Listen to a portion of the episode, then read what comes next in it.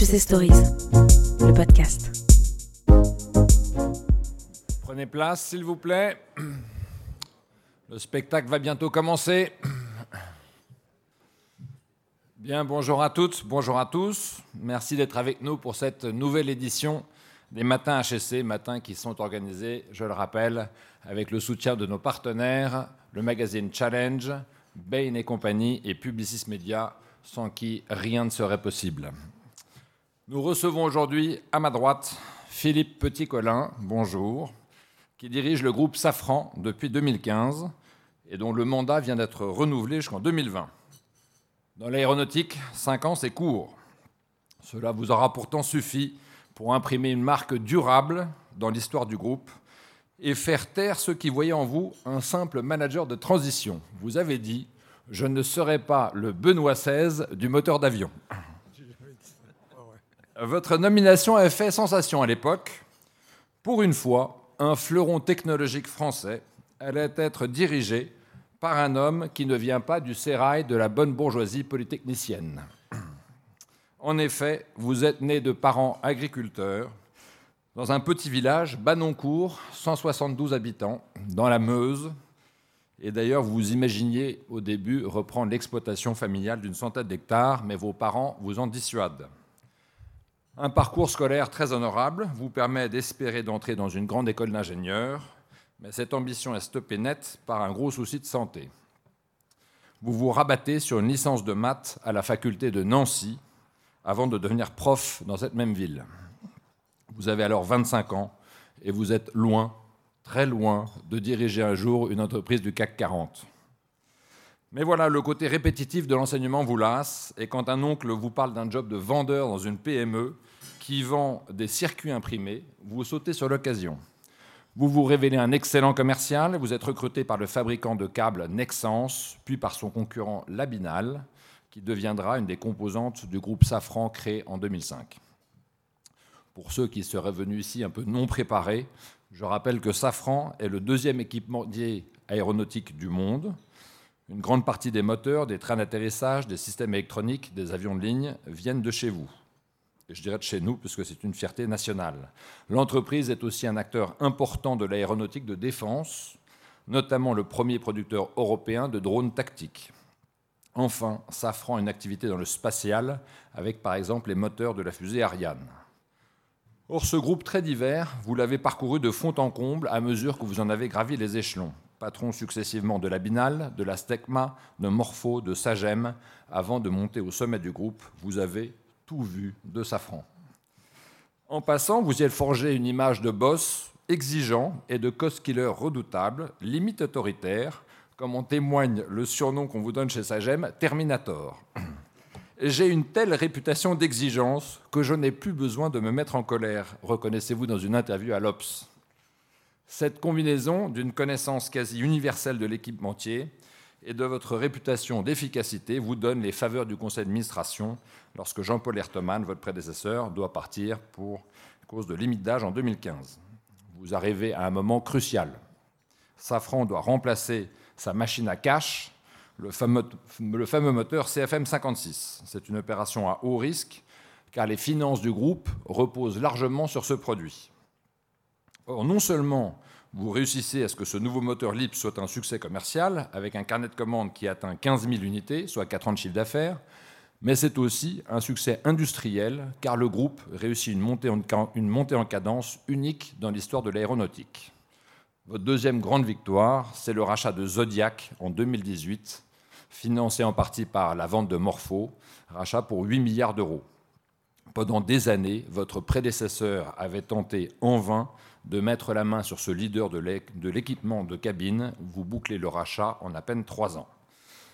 Plus généralement, Safran, sous votre direction, affiche de brillants résultats. Progression organique du CA de 10% en 2018, résultat opérationnel qui bondit de 25% avec des perspectives encore meilleures pour 2019.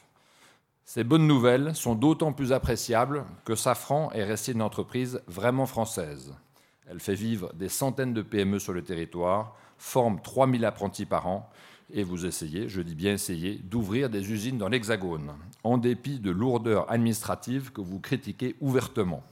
On espère que votre principal actionnaire, l'État français, vous entendra. Voilà, mesdames et messieurs, un dirigeant performant, un patron citoyen et un homme qui s'est construit en partant de rien. Voilà trois bonnes raisons qui nous font désirer vous écouter ce matin. Merci encore d'avoir accepté cette invitation. Et Vincent, à toi les commandes.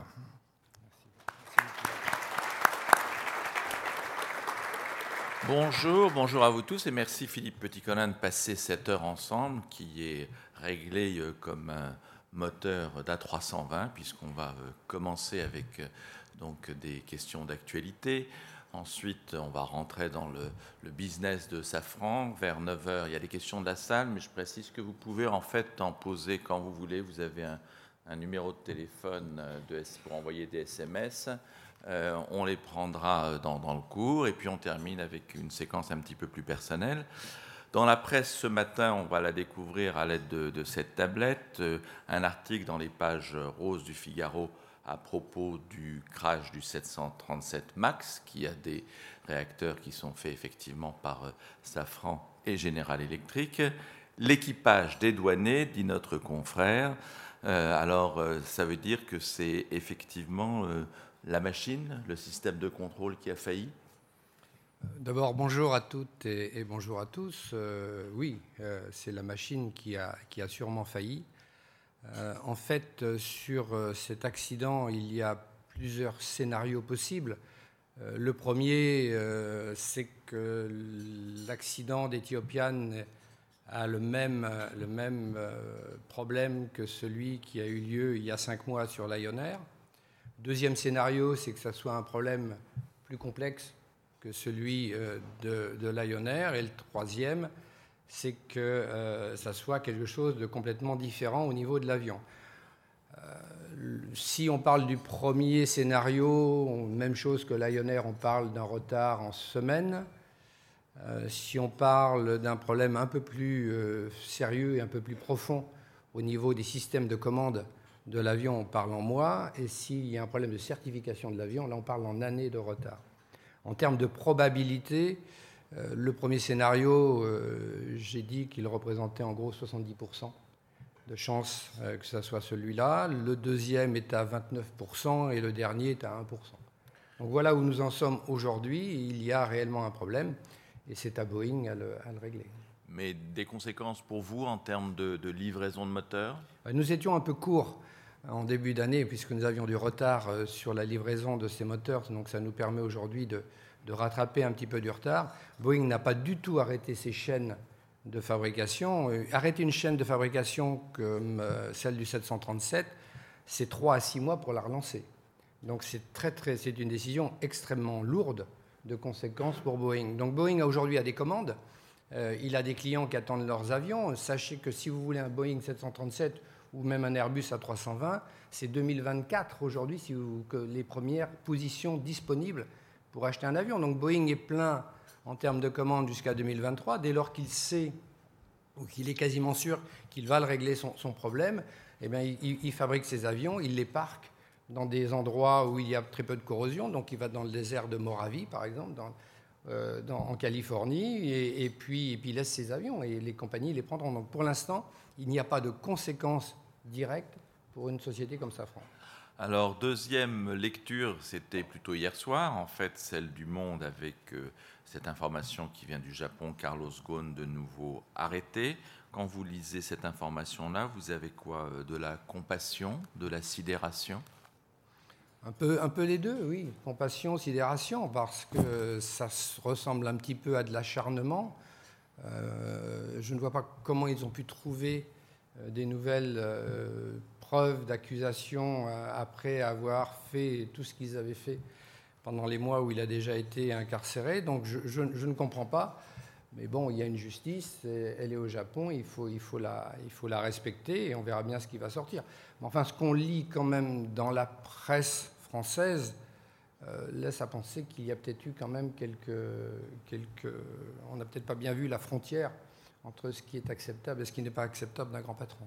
Alors justement, sur ce dernier point, il y a un éditorial euh, euh, de Philippe Escande dans la même page du Monde, parlant des relations compliquées des euh, patrons avec l'argent, et il évoque que tout a changé quand les grands patrons sont devenus l'agent des propriétaires au sein de l'entreprise, c'est le, terme qu'emploie mon confrère, euh, quand effectivement on leur a demandé d'aligner réellement leur comportement sur les attentes des actionnaires. Est-ce que vous considérez que c'était une saine stimulation ou le début de la malédiction?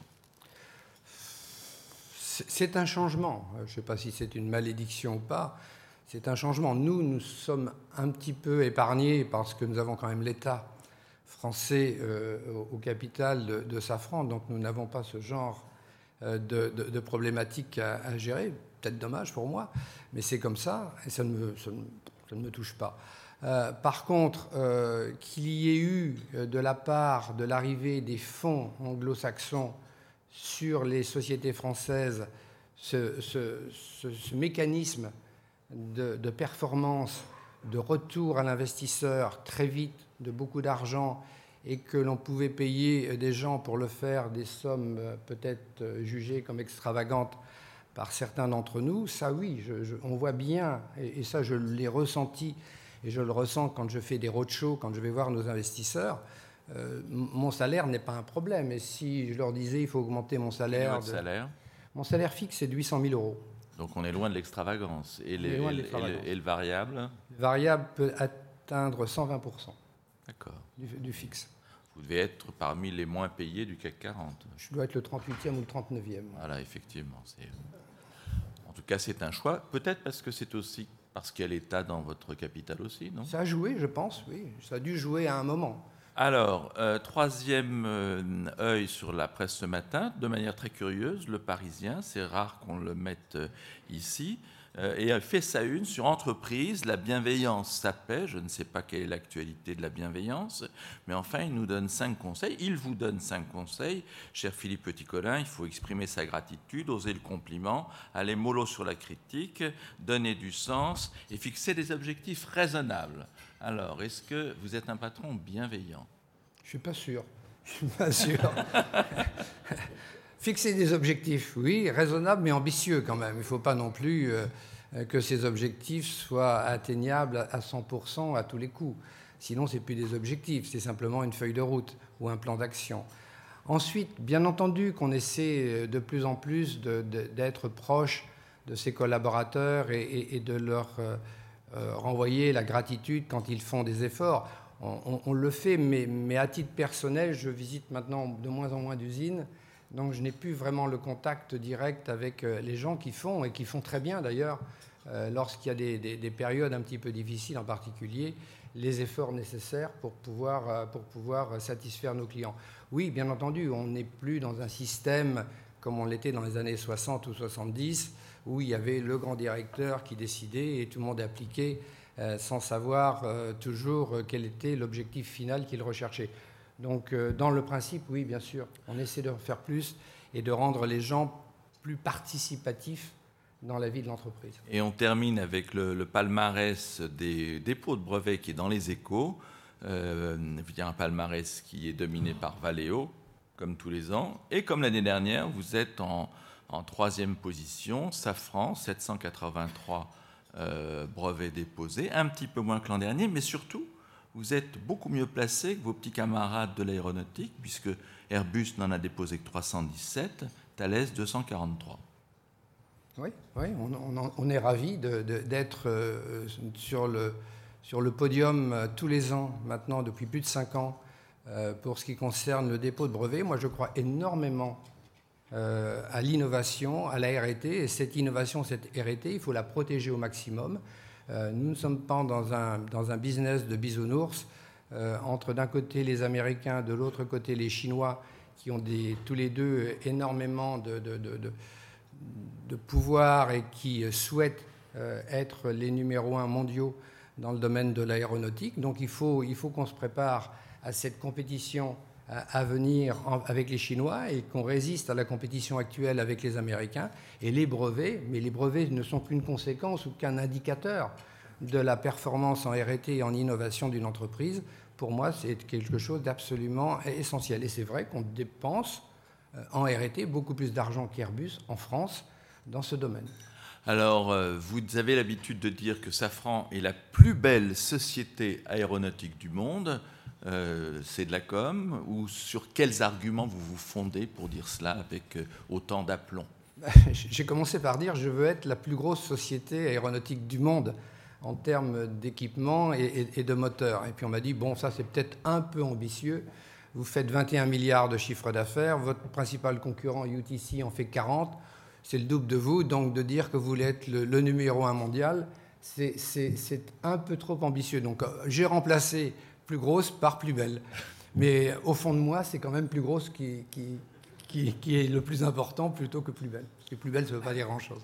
Enfin, en termes de rentabilité, c'est pas mal. J'avais vu dans votre première présentation de résultats 14% de, globalement. C'est plus que euh, Airbus, euh, Boeing. Il ne faut pas leur dire, par contre. Ah faut pas leur dire? Non, faut pas être, euh, faut pas être plus rentable que ses clients? Ils aiment pas, non. Euh, il y a un point qui est vraiment fondamental dans le succès de, de, Safran, c'est ses moteurs, moteurs euh, qui viennent de très loin. les moteurs CFM 56 qui ont été lancés il y a 40 ans, et avec son successeur, le moteur LIP. Et comment on fait pour passer de 450 moteurs livrés il y a deux ans à 1100 cette année ou à 1800 cette année. Enfin, donc il y, a une montée en puissance absolument phénoménale en, trois, en même pas deux ans. Comment on fait? C'est pas c'est pas simplement la montée en cadence du nouveau moteur qui s'appelle le moteur libre, c'est surtout l'arrêt en, parallèle du moteur CFM. En 2016, on faisait 1700 moteurs CFM et on a fait 70 moteurs libres. On démarrait. Les premiers moteurs libres ont été fabriqués en, en 2016. En, en, 2017, on a commencé à baisser la fabrication des moteurs CFM. On est passé à 1400 et on est monté à, 450 moteurs, moteurs LIP. Euh, en 2018, on est descendu encore au niveau des CFM, on en a fait 1044, 1000, un peu plus de 1000, et on est passé à 1100 sur le LIP. Et cette année, on va faire 300 moteurs CFM pour arrêter quasiment à partir de 2020, et on va faire plus de 1800 moteurs LIP et, plus de 2000 en 2020. Donc là, c'est vraiment le swing entre d'un côté l'arrêt des moteurs CFM et la montée du LIP, qui est la véritable performance. Ce n'est pas simplement le fait de monter une production de moteurs, mais c'est en même temps d'arrêter. Et on travaille principalement à 80% avec les mêmes fournisseurs. Dans un moteur, on achète 65% du moteur. 35% est fait à peu près en interne, 65% est acheté. Et on a 80% de base commune au niveau fournisseur entre ceux du CFM et ceux du LIB. Donc c'est ça qui était la vraie performance, c'est d'arrêter ou baisser très vite la production du CFM et monter en parallèle celle du LIP qui est un moteur totalement nouveau. Il n'y a pas une pièce commune entre un CFM et un LIP. Alors donc euh, chapeau pour ça. Et puis euh, vous avez quand même le temps de voir venir puisqu'il y a plus de 15 000 commandes de ce moteur. Donc ça représente, si je fais une division, je ne sais pas jusqu'où va être monter en puissance, 7 à 8 années de, de, de commandes. Y a-t-il des entreprises ici dans cette salle qui peuvent se prévaloir d'avoir 8 ans de commandes? Ça, il faut leur demander. Non, mais je veux dire, qu'est-ce que ça induit comme manière de gérer Est-ce que effectivement vous dites, surtout quand euh, on apprend que vous allez partir en 2020, euh, comment est-ce que est, on est mentalement avec ce, ce, matelas euh, sur lequel on, travaille sur des cycles longs, mais on est, on est dans, des, dans des cycles de 20 à 25 ans. par contre, quand vous êtes retenu sur un programme et que le programme est un succès, c'est vrai que vous avez une très grande visibilité. Par contre, vous pouvez être out. Si vous ne réussissez pas, c'est d'où vient le problème de l'innovation et le fait qu'on met beaucoup d'argent pour préparer l'avenir. Parce que si vous n'êtes pas retenu sur le programme Boeing 737 MAX avec 100% des moteurs, votre concurrent, il a zéro. Et il a zéro, lui, pendant les, 8 ans ou les 20 ans euh, dont, on parle. Donc on a de la visibilité. Il faut simplement voir ça comme de la visibilité plus que comme un confort en disant bah, maintenant je suis tranquille, je peux me reposer, euh, tout va bien, Madame la Marquise. C'est pas comme ça que ça marche. Euh, on est en permanence en train de, de, satisfaire nos clients à court terme euh, avec, c'est vrai, des, productions qui sont, qui sont bien lissées. Par contre, on prépare déjà, moi je travaille aujourd'hui sur les moteurs de demain et d'après-demain. Sinon, le jour où arrivera la demande de nos clients pour remplacer les produits actuels, je suis mort si je n'ai pas travaillé dessus. Alors il y a ce formidable succès donc du moteur LIP, et puis il y a, ça arrive de temps en temps quelques échecs. Euh, Dassault a euh, décidé d'arrêter avec vous euh, pour un, un moteur Silvercrest. Vos, les, vos clients russes ne sont pas aussi contents que Boeing et Airbus. Qu'est-ce qui s'est passé dans ces cas-là? Dans le cas de, Dassault, nous avons eu un problème de performance sur un module de notre moteur qui s'appelle le compresseur haute pression, qui n'était pas à la performance telle que nous l'avions envisagée. Euh, notre problème euh, en, France par rapport à certains de mes concurrents américains, c'est qu'un nouveau compresseur, j'en développe un tous les 10 ans. Euh, avec l'argent qui provient du gouvernement américain dans le domaine de la défense, mes concurrents, eux, en développent un tous les 3 ans. Donc on a, on a perdu une certaine expertise. Le fait de, de, de, de refaire, d'être obligé de refaire ce module, c'est 18 mois. 18 mois. Et Dassault n'a pas voulu attendre ces 18 mois, donc euh, a préféré arrêter le contrat. Ce moteur continue. Le moteur n'est pas un mauvais moteur, ça sera un très bon moteur dans sa gamme de poussée pour les avions d'affaires. Et il a été retenu par Cessna euh, sur un nouveau programme qui s'appelle l'Hémisphère, qui devrait voler euh, en 2021-2022. Donc le moteur est un bon moteur, si ce n'est qu'il y a eu un problème de timing lié à une faiblesse d'un des modules de, ce moteur. Pour les Russes, c'est complètement différent. Notre produit est un, est un bon produit. C'est globalement euh, les Russes qui, dans le domaine de l'aviation civile, n'ont pas encore compris comment euh, fonctionnait euh, vraiment bien ce marché et ont cru que parce qu'ils étaient bons dans le domaine des moteurs et des avions, des avions militaires, ils allaient pouvoir faire la même chose dans le domaine du civil. Donc on peut avoir de bons moteurs sur de mauvais avions, c'est ça que vous voulez Je n'ai pas dit ça, j'ai dit que c'est un problème de service, c'est un problème de suivi de ses clients. Et, les Russes ne sont pas au niveau dans ce domaine. Alors, grosse surprise, vous qui êtes quelqu'un d'assez euh, dire, euh, raisonnable, même si vous demandez des, objectifs déraisonnables, euh, quand vous avez présenté... ambitieux. Quand vous avez présenté vos comptes, vous avez eu cette sortie auquel Frédéric faisait allusion. pour ouvrir une usine en France, il faut en avoir envie. Qu'est-ce qui avait provoqué cette saillie? euh, c'est vrai qu'on m'a beaucoup interrogé là-dessus. C'est difficile euh, en France euh, de pouvoir avoir accès à, des, avantages pour pouvoir ouvrir une usine. nous avons deux, deux, projets en fait. On avait deux projets. Un projet qui est un campus dans la fabrication 3D, dans la fabrication additive, euh, qui fait de la, recherche, du développement, de la production. Mes deux grands euh, clients potentiels dans ces nouvelles technologies, ce sont les moteurs, donc moteurs civils région parisienne, moteurs euh, d'hélicoptère à Pau, donc dans le Béarn. Et je m'étais dit, si je peux trouver un endroit entre les deux pour les intéresser qu'il n'y en a pas un qui se sente plus favorisé que l'autre, j'ai une chance d'y arriver. Et je souhaite vraiment avoir une consolidation pour que tout le monde travaille exactement sur les mêmes poudres, les mêmes types de machines, et qu'on ne parte pas dans des, dans des idées euh, très différentes, étant donné que c'est un, une, une, technologie très récente. Et, je m'étais mis Bordeaux. J'ai dit Bordeaux, c'est pas mal, c'est deux heures pour euh, aller de Pau à Bordeaux, deux heures en, train pour aller de Paris à Bordeaux. Et, je me suis donc intéressé et j'ai demandé à mes collaborateurs d'aller voir sur Bordeaux ce qu'on pouvait faire. Et là, j'ai eu un accueil mitigé. Oui, pourquoi pas, mais oui, mais ça coûte cher, puis il faudra vous acheter votre terrain. Puis Je me suis dit, mais si, quand je, vais aux États-Unis, ou quand je vais en Inde, quand je vais dans n'importe quel pays, au Maroc, euh, je suis reçu, on me demande, mais on vous ouvre tout, on vous donne tout, et pour pouvoir vous installer. Et là, j'ai dit, oui, peut-être. Donc ça, ça m'a déjà un peu vexé. Donc vous avez, personnel. Vous avez dû acheter le terrain Non, du coup, j'ai repris un terrain que, que nous possédions au Hayon, donc dans la, dans la région euh, bordelaise, mais que je n'avais pas présélectionné au départ parce qu'on a eu des problèmes avec les, les, les euh, écologistes pour pouvoir faire un, bâtiment. Je ne sais plus quelle race de, ou type de, de, crapaud ou de grenouilles euh, sont là-bas. Et j'ai mis plus de six mois, six mois à un an pour pouvoir obtenir les autorisations pour construire une usine. Donc je m'étais dit, je vais aller un peu ailleurs.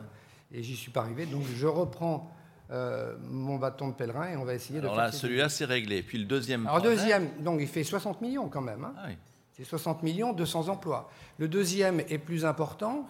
Il est toujours pas réglé, lui, par contre. C'est une usine de fabrication de, de, carbone pour les freins carbone. On est le premier fabricant mondial de freins carbone. On a plus de 50% du marché mondial des freins carbone.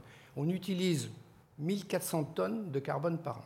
Et ce carbone est réalisé aujourd'hui dans une usine historique qui est dans la banlieue de Lyon, à Villeurbanne, dans une usine aux États-Unis, qui est ma plus grosse usine, dans le Kentucky, et dans une usine en Malaisie. Donc j'ai un prix de référence du kilo de carbone. Il me faut en gros, avec la, croissance du trafic, 100 tonnes de carbone de plus par an. Donc j'ai besoin de construire une usine. Ça ne crée pas énormément d'emplois, euh, mais par contre, c'est très capitalistique, parce qu'une usine, c'est plus de 200 millions. Donc j'ai 230 millions à dépenser en plusieurs phases pour créer 150 emplois, mais c'est des emplois qui vont durer 20 à 30 ans, parce que quand vous avez mis une usine et que vous avez mis 200 millions dans une usine, vous ne la bougez pas le lendemain matin. Donc c'est des emplois très long terme. Et là, euh, j'ai dit, bah, ça serait bien qu'on la fasse à Lyon, pas très loin de Villeurbanne. Villeurbanne, je ne peux pas agrandir.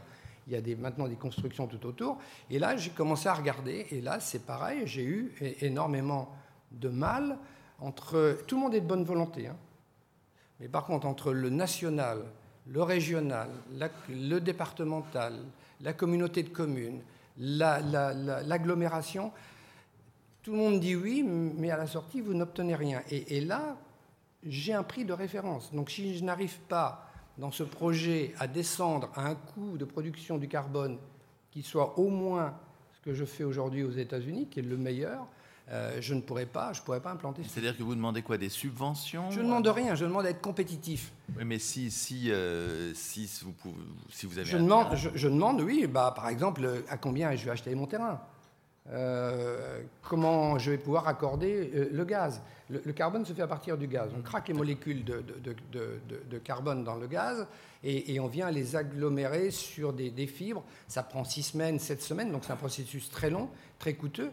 Bon, combien je vais payer mon gaz Qui va m'amener le gaz Parce que là, vous repartez sur GRT. Ah bah oui, mais GRT, c'est une société euh, privée, donc il faut aller voir avec Engie, c'est une filiale d'Engie, bah oui, bah lui, il va vouloir être payé, etc.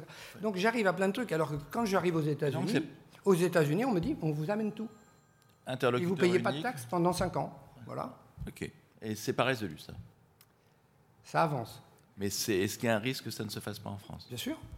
Mon conseil d'administration, si j'ai un coût de production de mon kilo de carbone qui est plus élevé en France qu'aux États-Unis, je pense que le conseil d'administration me demandera de le faire cette usine aux États-Unis. Il n'y a pas, compte tenu de difficultés industrielles à Belfort, chez euh, d'ailleurs une boîte que vous connaissez bien, General Electric, une envie de vous dire mais pourquoi vous n'allez pas euh, jusqu'à Belfort euh? Si, on me l'a proposé, bien sûr. Et là, c'est pas intéressant? Non, j'ai aucun intérêt d'aller à Belfort.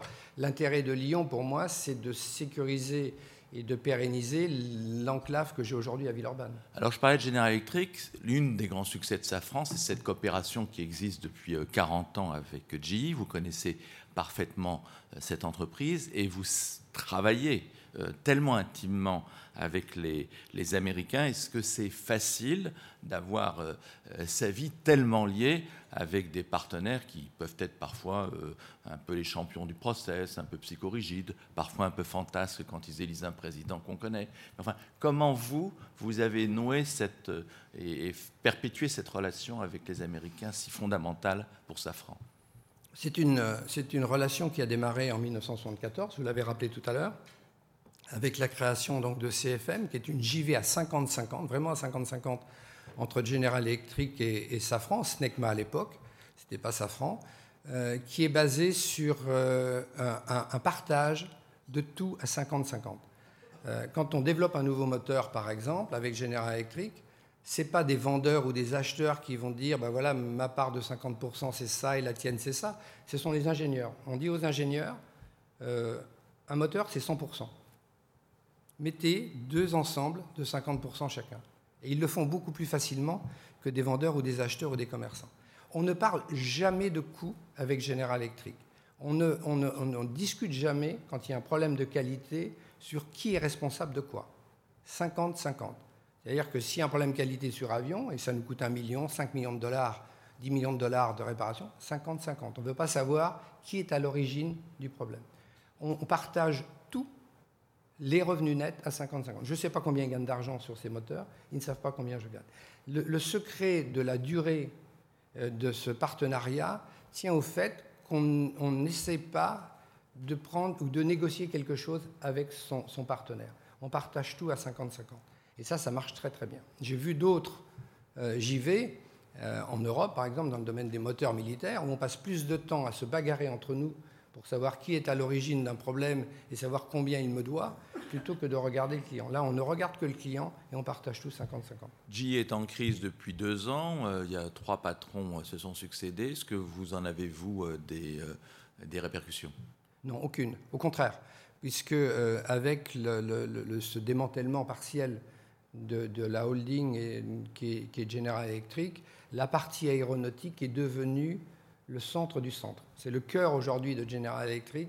C'est cette partie euh, de GE Aviation qui représente euh, un chiffre d'affaires de, quasiment 30 milliards de dollars qui est devenu le cœur de GE. Donc au contraire, ça a renforcé euh, le positionnement de l'aviation au sein de General Electric.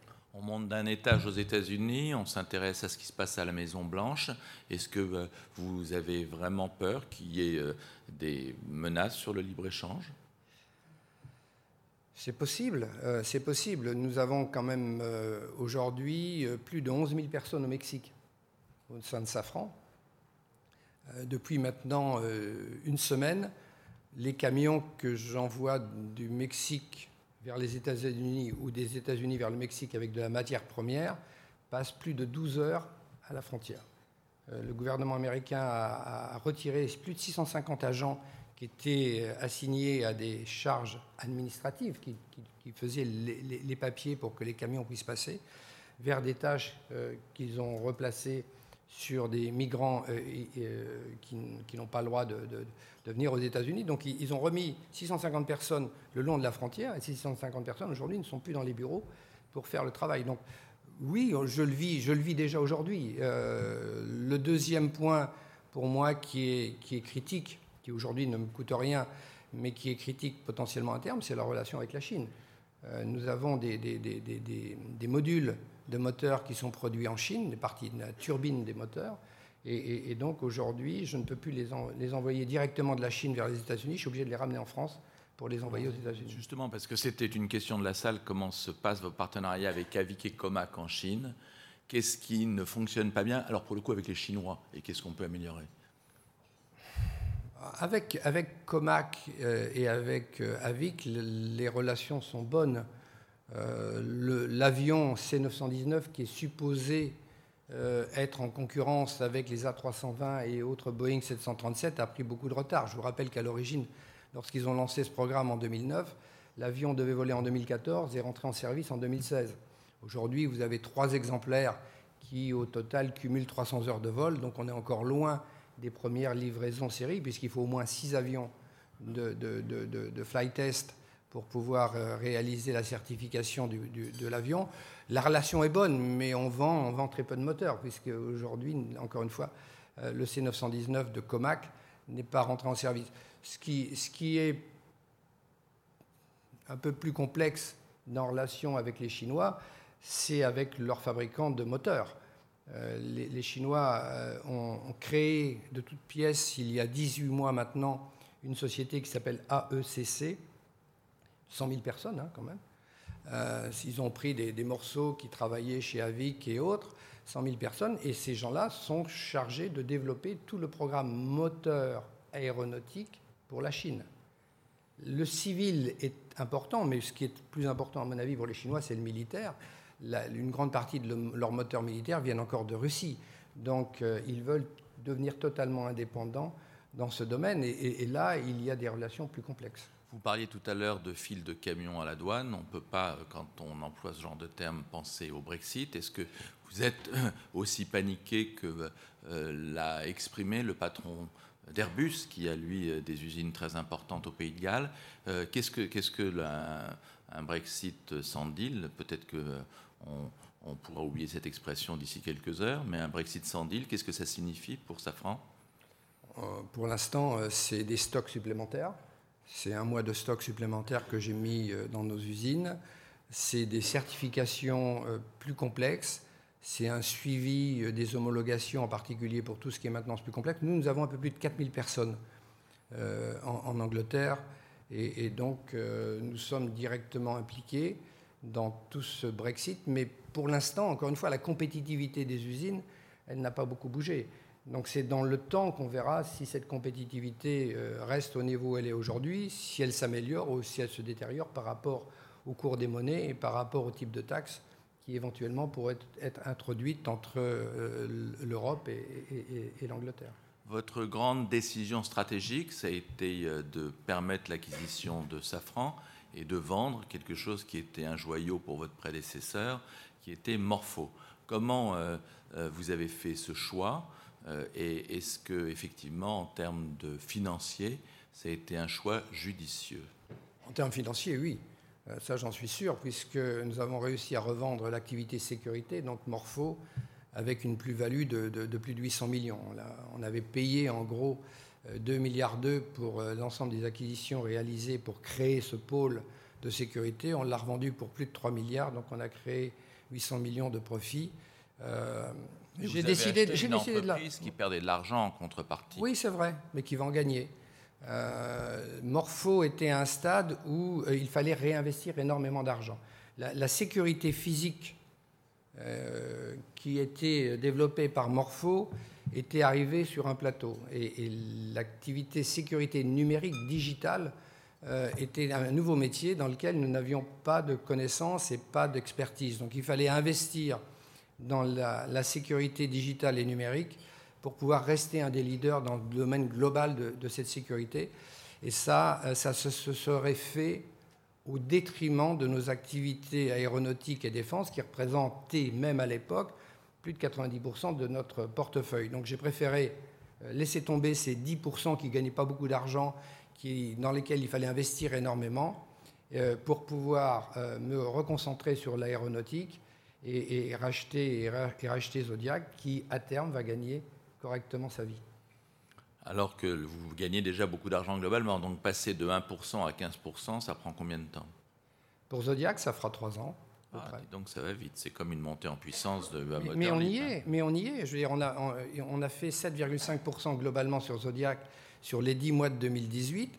Dans l'activité qui perdait de l'argent, l'activité intérieure, donc siège et cabine, euh, dans les 12 mois précédant l'acquisition, ils avaient perdu 120 millions, on en a gagné 20. Alors on n'a pas gagné énormément sur l'activité siège et, cabine, mais on, est, on a stoppé l'hémorragie. Au lieu de perdre 120 millions, on en a gagné 20. Alors j'ai une grande nouvelle pour vous, si vous utilisez un A350, c'est euh, le constructeur qui le dit, les toilettes de l'A350 ont des portes qui se ferment. Maintenant. Maintenant, voilà.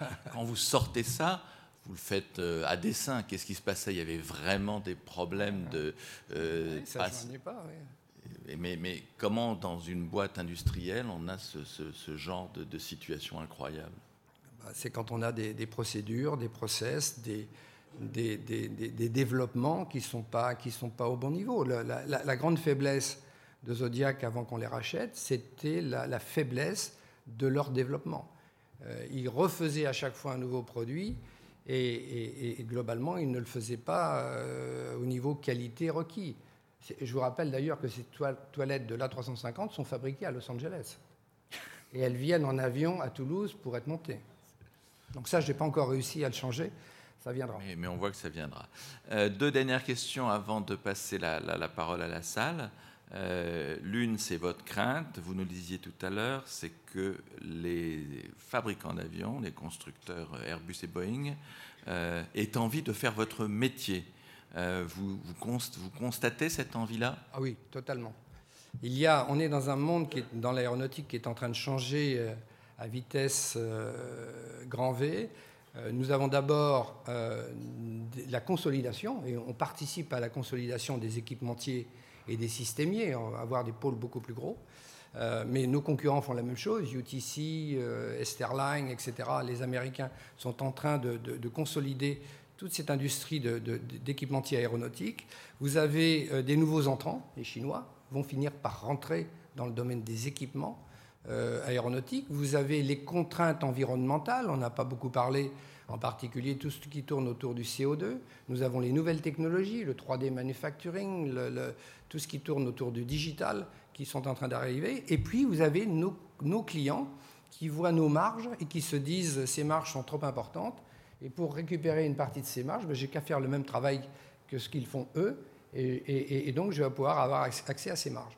Donc pour nous, la, seule solution de continuer à croître, à progresser et à pérenniser notre entreprise, c'est de travailler en parallèle, je dis bien en parallèle, pas un après l'autre, sur deux, euh, grands axes. Le premier, c'est la réduction des coûts et, accepter tous les ans de baisser les prix chez nos clients.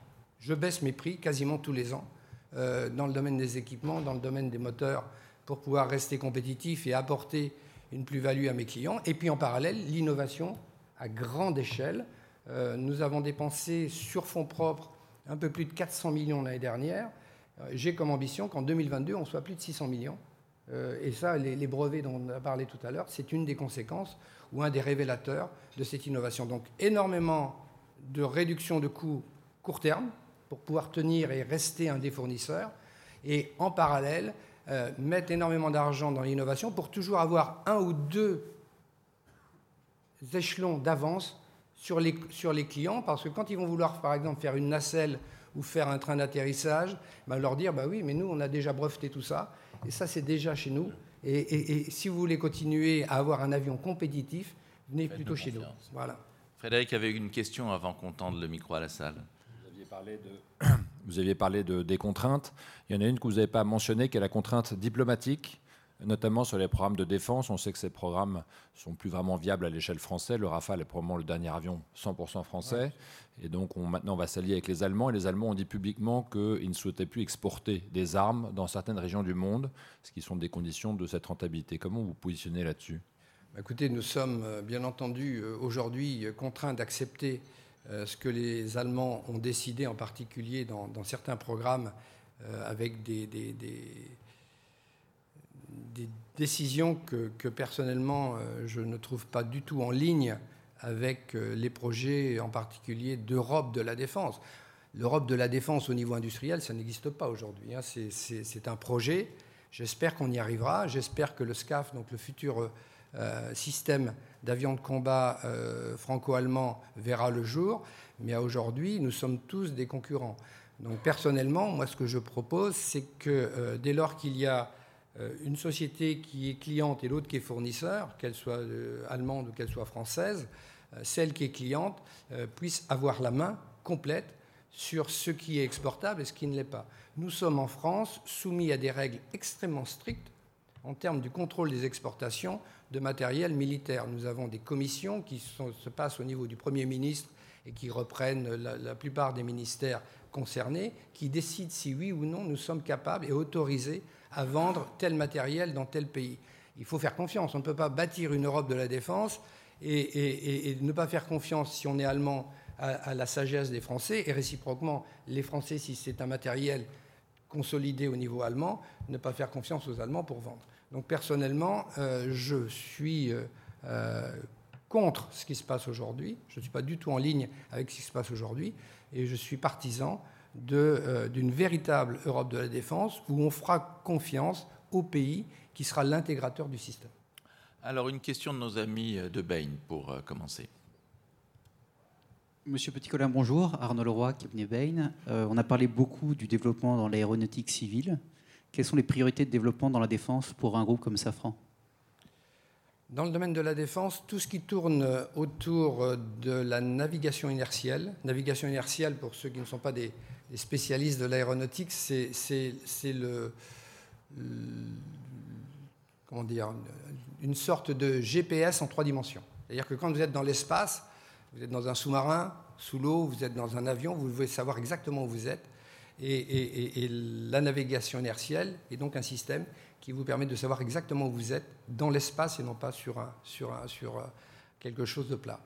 Euh, la deuxième chose, c'est l'optronique, donc tout ce qui tourne autour de l'optique et, de l'électronique. Les drones, on parlait tout à l'heure de drones tactiques. Nous avons un drone tactique qui est absolument remarquable euh, au sein de Safran, qui s'appelle le Patroleur, qui vient d'être choisi par, euh, par l'armée de terre française. On a un contrat de plus de 300 millions dans ce domaine.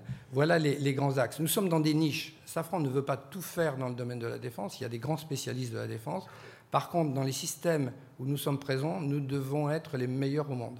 Et nous nous battons contre des Américains qui ont des marchés domestiques beaucoup plus grands que nous et qui surtout ont des crédits fournis par leur gouvernement, soit directement au ministère de la Défense, soit par le spatial, qui sont euh, largement supérieurs aux nôtres. Donc notre problématique, c'est de rester compétitif tout en dépensant quasiment autant d'argent que les Américains pour rester euh, au meilleur état de l'art mondial. Nos amis de Publicis Bonjour. Euh, alors moi j'avais une question sur quelque chose que j'ai vu il n'y a pas très longtemps vous concernant. En fait, à l'heure où tout le monde tâtonne sur la réalité virtuelle, en tout cas les applications concrètes et utiles de la réalité virtuelle, euh, Safran euh, a apparemment un cas d'usage assez intéressant puisque vous l'avez intégré à votre processus de fabrication, notamment sur la chaîne de montage de l'A330 Neo. J'aurais voulu savoir quelle était l'origine, l'histoire de cette innovation et puis quels bénéfices vous en tirez. Bah, l'innovation au niveau de la, réalité euh, augmentée nous permet d'aller beaucoup plus vite dans le montage en particulier des nacelles. Vous parlez de la 330 Neo, on parle de nacelles, ce qui permet aux opérateurs d'avoir en permanence devant eux l'endroit où ils doivent poser telle ou telle pièce. On travaille avec une start-up qui a développé ce process. Nous avons d'ailleurs un fonds qui s'appelle Safran Venture, qui aujourd'hui est doté de 50 millions d'euros, et dans lequel nous investissons. Nous avons déjà investi dans 7 ou 8 euh, start-up, pas pour les embêter, pas pour leur prendre leur contrôle, mais pour les aider à se développer dans nos domaines d'aéronautique. Donc on prend 5, 7, 8% d'une start-up, on leur donne de l'argent, et, toutes les applications aéronautiques, bien entendu, on a une, priorité pour pouvoir les appliquer. Et, donc cette euh, réalité augmentée fait partie d'un de ces projets de start-up, et c'est simplement un outil c'est un outil euh, de notre temps, mais c'est un outil pour aller plus vite. Je vous rappelle que mes deux grands axes, c'est l'innovation et la réduction des coûts. Celui-là participe à la réduction des coûts. Alors une question de la salle et le temps que le micro se déplace, j'en prends une qui est venue par SMS. Le classement Universum de 2018 donnait Safran quatrième au niveau de l'attractivité. Vous savez, c'est ce classement qui euh, se fait parmi le monde des étudiants et notamment des ingénieurs. Et euh, LinkedIn en a sorti un hier où vous n'êtes que 13e. Est-ce que vous ressentez une perte d'attractivité? Euh, Parce qu'effectivement, ce dont vous avez besoin, ce sont des talents. Non, absolument pas.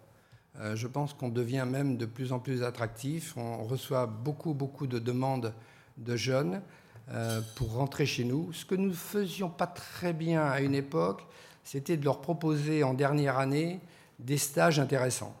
Et, donc, euh, j'ai mis en place un, système euh, où j'oblige euh, les, patrons des activités de Safran, s'ils ont vraiment intérêt, et c'est ce que je pense, d'embaucher des jeunes, de leur donner dans leur dernière année, les derniers six mois où ils doivent avoir des, des, projets, des projets très intéressants. C'est là où on, réalise vraiment, vraiment la, la, symbiose entre, entre l'entreprise et, le candidat. Donc non, euh, je crois, euh, j'ai vraiment cette impression euh, que ça c'est un thermomètre, peut-être un peu cassé.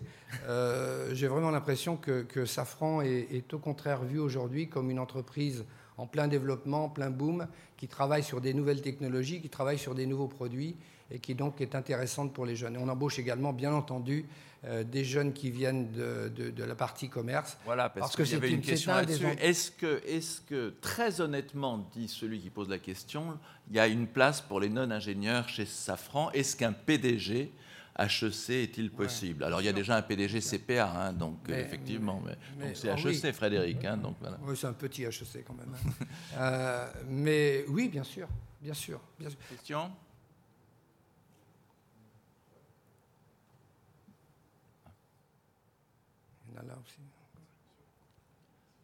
Bonjour, Jean-Claude Caffardo, MUFG Banque. Euh, moi, j'avais une question par rapport à votre, votre croissance, votre objectif d'être la plus grosse société de, l'équipementier euh, aéronautique, euh, peut-être d'ici la fin de votre mandat.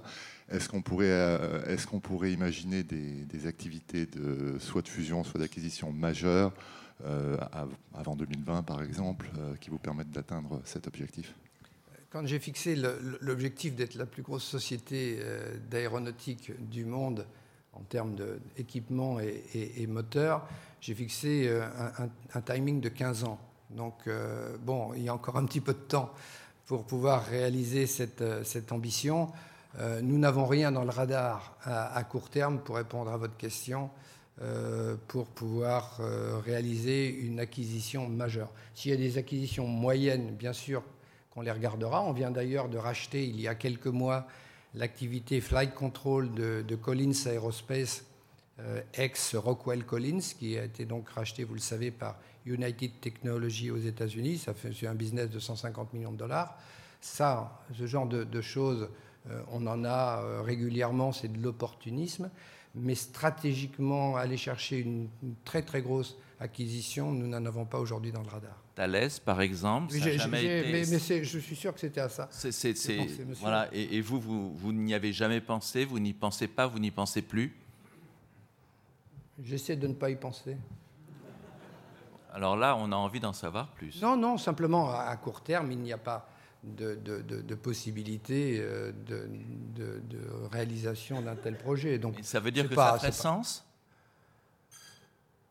Ça sera sûrement mes successeurs de regarder ce point plus tard. Mais, mais c'est pas. Vous en pensez-vous Personnellement, je pense qu'il y a, bien entendu, comme dans tout projet potentiel, des plus et des moins. Je n'irai pas plus loin que ça. Je ne peux pas vous en dire plus parce qu'encore une fois, ce n'est pas sur la table il, ce n'est pas d'actualité. Enfin, on sent une petite pointe de regret dans vos absences de réponse. Une question là-bas. Oui, bonjour Philippe Dubouchet, Expert People. Euh, je vous remercie pour votre exposé. Donc, nous avons bien compris l'avance que vous avez dans l'innovation, euh, la recherche grâce aux startups de réduction des coûts.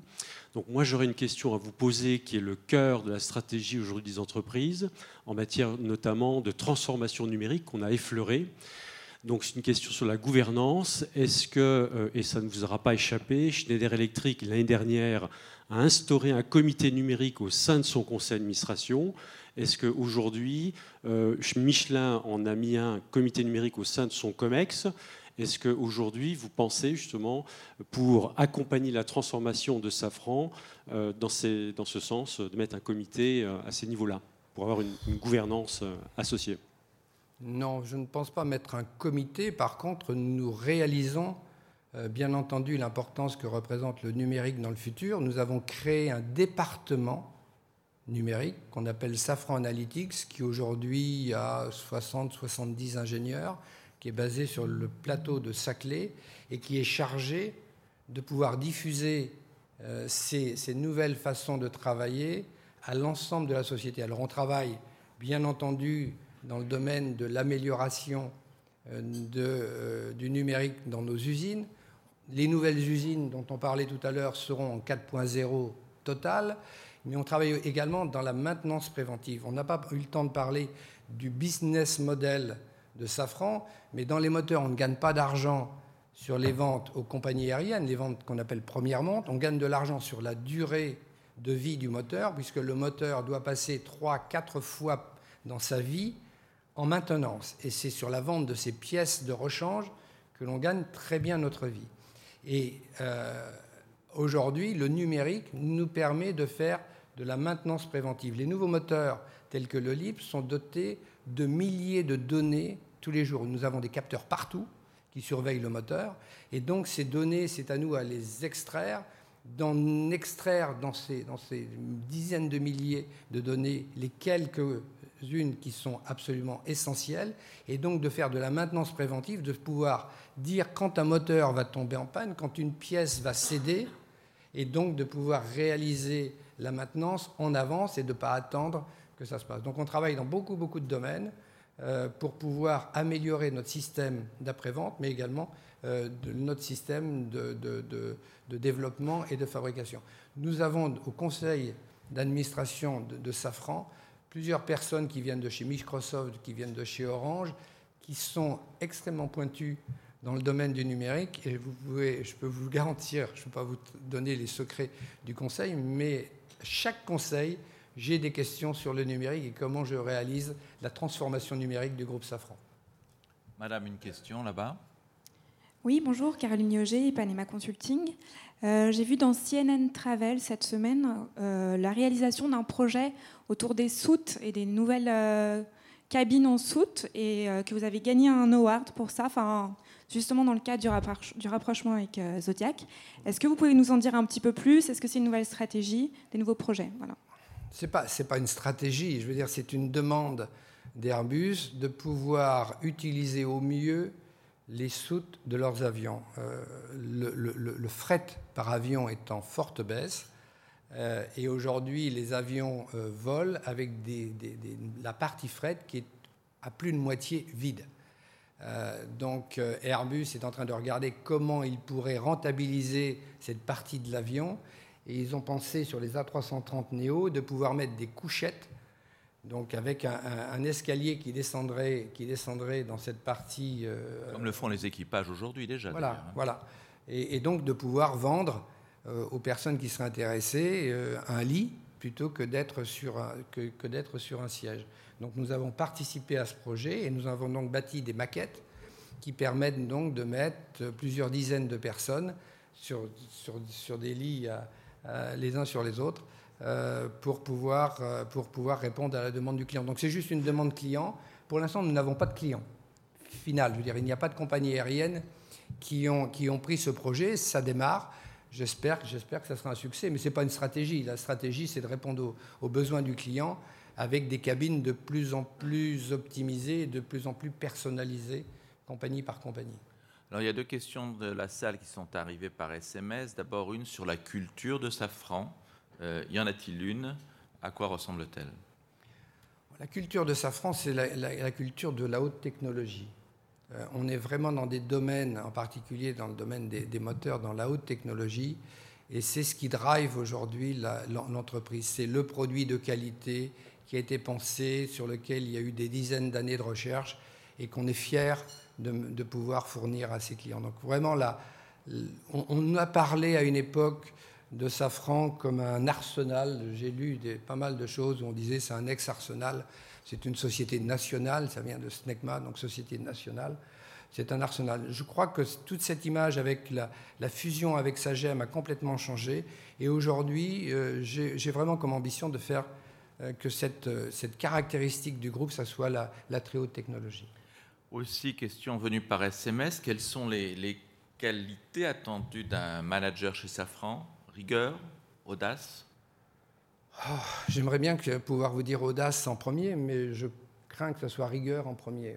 On, est, on est quand même, s'il y a des faiblesses, il y en a toujours dans, dans toutes les sociétés, dans toutes les boutiques, euh, chez Safran, ça serait la pensée unique. une des choses contre laquelle j'essaie de me battre, mais c'est pas facile. Les, gens rentrent chez nous, ils font leur carrière chez nous. Euh, les ingénieurs rentrent à la sortie de l'école et passent toute leur vie chez nous. J'ai un turnover de personnel qui est inférieur à 1%. Alors c'est un, plus, bien entendu, puisque les gens restent et donc euh, connaissent parfaitement l'entreprise, connaissent les produits, connaissent les systèmes. Par contre, le syndrome de la pensée unique est sûrement quelque chose qu'il me faudra combattre, continuer à combattre dans le futur. Ça va nous permettre de rentrer dans la dernière séquence plus personnelle de, cette heure passée ensemble. Vous évoquez la pensée unique et il y a une caractéristique euh, chez Safran, c'est qu'il y a une dualité euh, à la tête de Safran. Il y a une gouvernance avec euh, donc un président du conseil d'administration et vous comme directeur général. Ross McInnes est quelqu'un qui est donc le président, qui a une forte personnalité. Euh, quel est l'avantage de, cette double gouvernance? Est-ce que de temps en temps, il vous a empêché de faire des erreurs? Je ne sais pas s'il m'a empêché de, faire des erreurs. Je n'ai pas cette impression. Globalement, sur les grands sujets stratégiques, nous sommes alignés et nous étions alignés. Lorsqu'il a fallu proposé au conseil d'administration la vente de Morpho, nous étions alignés. Lorsqu'il y a eu l'opportunité du, rachat de Zodiac, nous étions alignés. Il ne rentre pas du tout dans l'opérationnel, il ne s'occupe pas du tout de l'opérationnel, c'est moi qui suis 100% responsable. Jusqu'à aujourd'hui, euh, les résultats sont bons, sont même très bons, et nous avons des perspectives euh, pour 2019 et les années à venir qui sont parfaitement en ligne avec ce que nous demande notre conseil d'administration. Ça me décharge de, certaines tâches, plus de représentation qu'autre chose. Je ne suis pas un fanatique de tout ça. Je préfère vraiment m'occuper de, mon business et de, et de, ma, société. Donc euh, le binôme marche bien, marche à mon avis même très bien. Je ne pense pas, encore une fois, qu'il y ait eu beaucoup de, de ratés ou de choses qui auraient pu être ratées, euh, qui ont pu être évitées grâce à ce, grâce à ce binôme. Mais je pensais que euh, par rapport aux affaires que l'on connaît, je reviens un peu sur le sujet Gaune une seconde, il y avait hier un, débat sur LCI où Loïc Le Floch-Prigent, c'était assez euh, étonnant de l'entendre sur ce sujet-là, évoquer le fait que quand on est patron d'une entreprise, on, on a tendance à tout un coup penser de manière totalement hors sol. Comment faites-vous, vous, pour euh, euh, ne pas vivre dans votre bulle Je suis arrivé par la base, donc je, connais parfaitement la base. Je n'ai pas été parachuté à un moment par le haut et en ayant l'impression qu'une euh, société, ça tombe tout seul. J'ai démarré au plus bas dans, l'entreprise, dans l'entreprise que vous avez citée tout à l'heure d'ailleurs, et, et j'ai monté. Donc je connais tout d'une entreprise, de tous les échelons. Et je sais que c'est très difficile. Donc j'essaie de laisser à mes collaborateurs la liberté nécessaire que je n'ai pas toujours eue dans les fonctions que j'ai exercées quand, au poste où ils sont, et puis de faire mon métier. Mais je n'ai pas chopé la grosse tête. Je peux vous garantir que je n'ai pas la grosse tête. C'est le côté prof de maths euh, qui... Non, côté paysan peut-être, je ne sais pas. Euh, c'est du bon sens. Est-ce que dans l'establishment français si fermé, justement, le fait que vous n'ayez pas fait euh, des, grandes écoles vous a été parfois distillé. Bien sûr, bien sûr. Et il n'y a qu'en France. Il n'y a qu'en France. Regardez aux États-Unis, bon, c'est sûr que si vous avez fait Yale, si vous avez fait Harvard, c'est quand même plus facile, mais au bout de cinq ans, c'est fini. Plus personne ne vous demande aux États-Unis de quelle université vous venez, de quel MBA vous avez eu. Tout le monde s'en fout. On regarde simplement ce que vous avez fait, quelle est votre réalisation en tant que professionnel et en tant que manager, mais on ne vous demande jamais de quelle université vous venez? En France, régulièrement, on me dit mais de quelle promo? Prof de maths, de quelle promo? C'est pas mal, c'est sympa. Euh, votre mandat s'arrête en 2020. Est-ce que c'est vraiment 2020 Comment se prépare votre succession chez Safran? À Aujourd'hui, c'est 2020. Et euh, je ne veux pas entendre parler de ma succession jusqu'à 2020. C'est-à-dire que j'ai énormément de choses à faire sur 2019 et je ne veux pas du tout polluer l'année 2019 par des petites phrases, par des jeux, par des rumeurs, par des pronostics sur qui me remplacera. Entre le 1er janvier 2020 et le mois de mai 2020 où je suis supposé partir, il y a cinq mois, j'ai suffisamment de talent à l'intérieur de l'entreprise, il y a suffisamment de talent qui peuvent se présenter à l'extérieur de l'entreprise pour trouver le bon candidat. Donc je ne veux pas d'entendre parler d'un truc qui va durer 18 mois, ou pendant 18 mois, il va y avoir des rumeurs sur mon remplacement. Donc jusqu'à fin 2019, c'est un sujet dont je ne veux pas entendre parler. Il faut que je réussisse la montée du LIP dont vous avez parlé tout à l'heure. Il faut que je fasse plus de 1800 moteurs LIP cette année et plus de 300 euh, CFM, donc c'est 2200 moteurs quasiment à la fin de cette année. Il faut que je réussisse complètement l'intégration de Zodiac et que je gagne de l'argent avec Zodiac.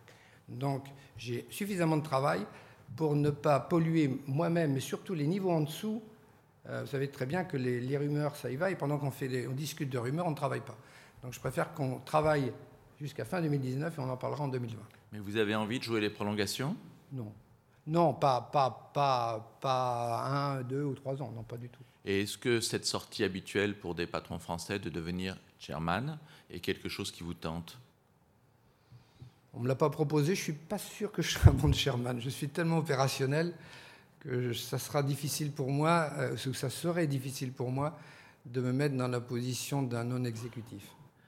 Euh, puisqu'on parle de, fin de, de, bilan, ce n'est pas le vôtre, mais une question de la salle qui dit quel bilan dressez-vous de l'action de Tom Enders qui s'en va la semaine prochaine au bout de 10 ans? Il a fait une vraie boîte il a fait une vraie société. Souvenez-vous, on parlait de ADS à l'époque, et on parlait des Allemands, on parlait des Anglais, on parlait des Français, on parlait des Espagnols. Il n'y avait pas une seule société. Aujourd'hui, il a quand même réussi à faire une société normale, qui dirigeait normalement, qui n'est pas dépendante des États, avec je mets un Français en face d'un Allemand à chaque fois. Et ça, c'est défini et c'est décidé par les gouvernements. C'est une véritable entreprise. Et Guillaume Faury, avec qui j'ai passé encore un peu de temps hier après-midi, est totalement libre aujourd'hui de mettre en place l'organigramme qu'il souhaite. C'est exceptionnel. Alors, bravo pour cela. Et une dernière question avant de laisser euh, Frédéric conclure. Euh, je ne l'ai pas dit au moment où on a commencé cette séquence sur euh, les difficultés à faire votre usine en France. Vous dites, je veux la faire parce que je suis patron et citoyen. C'est vrai. Qu'est-ce que ça veut dire? Ça veut dire que si je peux, encore une fois, tout en restant compétitif, privilégier la France, je le ferai. Mais à condition de rester compétitif. La priorité numéro un, c'est mon entreprise. Je veux et je souhaite que cette entreprise reste compétitive. Mais si je peux en même temps favoriser l'emploi dans le pays où je suis né et dans le pays où il y a quand même quasiment 50% de nos effectifs, on, est 92 000 dans le groupe Safran, euh, j'ai 48%, donc quasiment 45 euh, 000 personnes en France. Si je peux favoriser la France, je le ferai, mais à condition de rester compétitif. Vous allez la faire en France, on sent bien là. J'aimerais bien. Frédéric. Je vais conclure en faisant une petite digression. Vous avez parlé du fait qu'on remettait toujours le diplôme euh, sur euh, l'ouvrage et je m'adresse à l'ancien élève de l'exécutif MBHSC pour vous annoncer que vous ne recevrez plus Hommes et Commerce.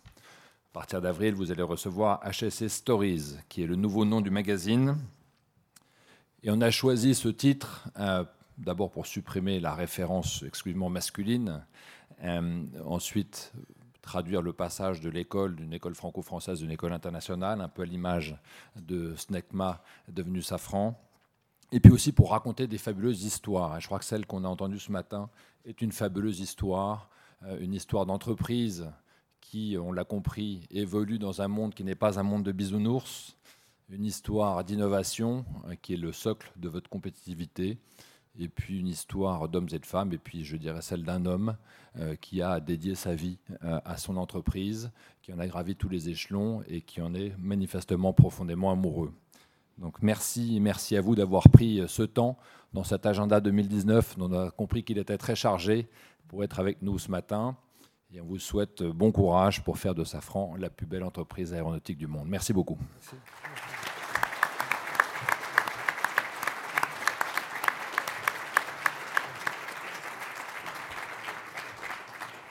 Alors en mai, vous ferez ce qui vous plaît, mais il n'y aura pas de matin HSC. Je remercie d'ailleurs l'équipe qui m'a épargné, puisque je vais moi-même, à titre personnel, partir tenter l'ascension de l'Everest. Donc je ne serai pas là. Euh, et bon, c'est pas fait encore. Et le prochain sera, on va rester dans le thème de l'aéronautique, puisque nous recevrons Ben Smith le 25 juin prochain ici même. Merci et belle semaine.